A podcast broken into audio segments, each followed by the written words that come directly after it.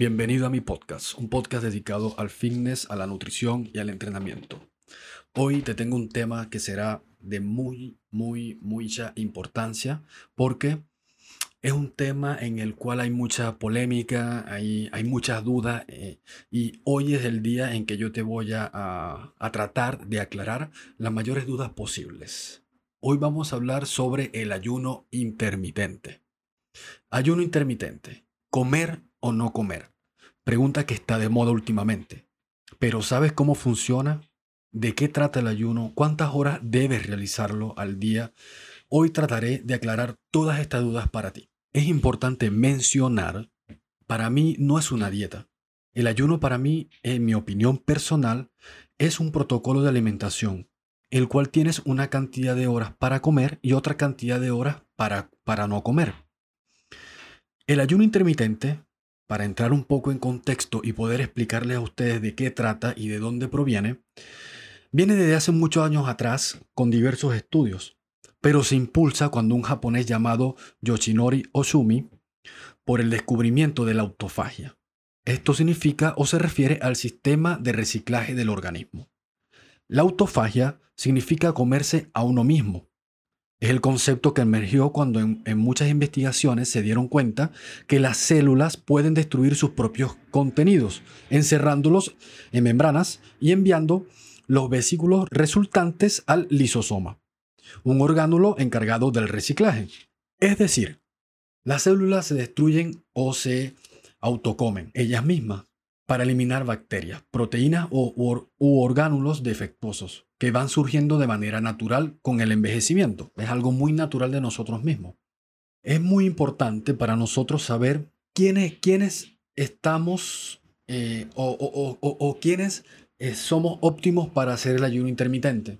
Porque muchas de las preguntas que me hacen con mucha frecuencia es, ¿el ayuno intermitente es para todo el mundo? La respuesta, la respuesta es sencilla. Si gozas de buena salud, sí. Podrías probar ayunar de forma intermitente. Pero todo esto depende de tus objetivos. No obstante, no es, no es aconsejable para ciertas personas. Para las personas que sufren de diabetes u otro tipo de trastorno metabólico, no deberían practicar el ayuno intermitente.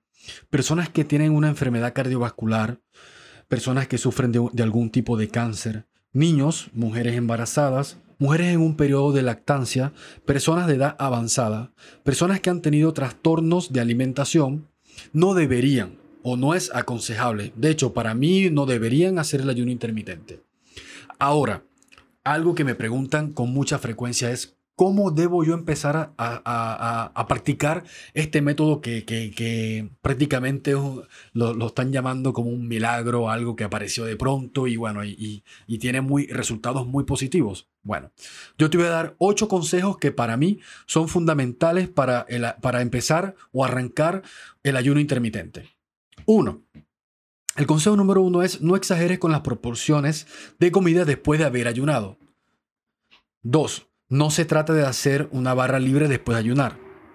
Obviamente, después que te tiraste un ayuno de 16, 14 o 18 horas, eh, no te vas a lanzar o, te vas a comer una pizza o una hamburguesa con papas fritas. No, la idea es que tú adoptes hábitos alimentarios adecuados siguiendo una dieta saludable y equilibrada.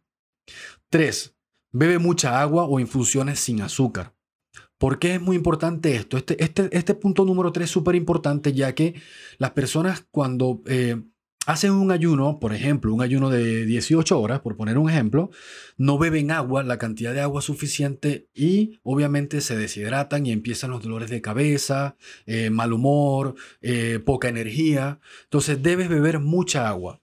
Las personas que beben café o té, hay que recordar que el té y el café, eh, ellos deshidratan. Entonces por eso es que si nos bebemos una taza de café debemos beber, debemos beber una a tres tazas de agua para mantenernos hidratados. Es súper importante la hidratación para poder hacer un ayuno eficiente. El cuarto, ten paciencia. Quizás te cueste habitualmente ayunar de este modo, pero puedes beber café o té sin azúcar, que era lo que les comentaba en el punto número 3 y mucha agua. Es importante estar bien hidratado. El punto número 5, haz entrenamiento de fuerza con regularidad y asegúrate de comer la cantidad de proteína según tus necesidades. 6. Recuerda que después del, entrenamiento debes incluir fuentes de carbohidratos de rápida absorción. Esto es muy importante. ¿Para qué? Para la recuperación del glucógeno luego de, de un entrenamiento de pesas o de fuerza. 7. un descanso real. Debes dormir de 6 a 8 horas para que realmente, pero que realmente sean un descanso eh, eficiente y de calidad.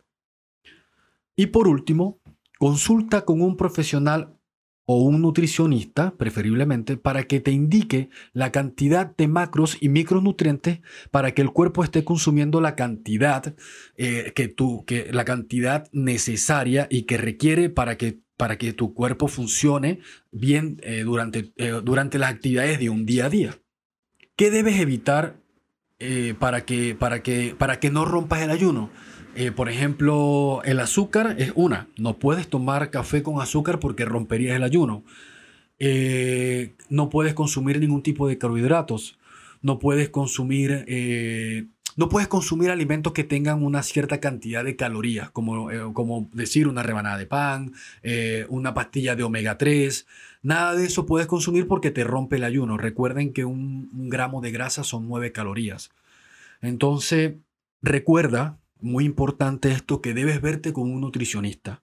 ¿Para qué? Para que te haga un plan nutricional en donde tu cuerpo, después de haber ayunado cierta cantidad de horas, esté nutrido, porque si no, vas a tener problemas a la larga, el cuerpo te va, te va a crear consecuencias eh, negativas. El ayuno intermitente es una herramienta súper potente, pero también puede ser muy, si, la, si esa herramienta la utilizas mal, puede ser muy lamentable para ti. Antes de despedirme, quiero darles las gracias a mi Nutridarge. Es un pequeño emprendimiento que tenemos mi esposa y yo, Dargelia Rojas, en el cual eh, tenemos varios clientes donde le prestamos las asesorías nutricionales y de entrenamiento y también darle las gracias a eh, Creciendo con Marketing, en el cual es, es el estudio donde me encuentro grabando hoy día. Espero le haya gustado este tema y viene una segunda parte porque tenemos que dejar todas las dudas bien claras.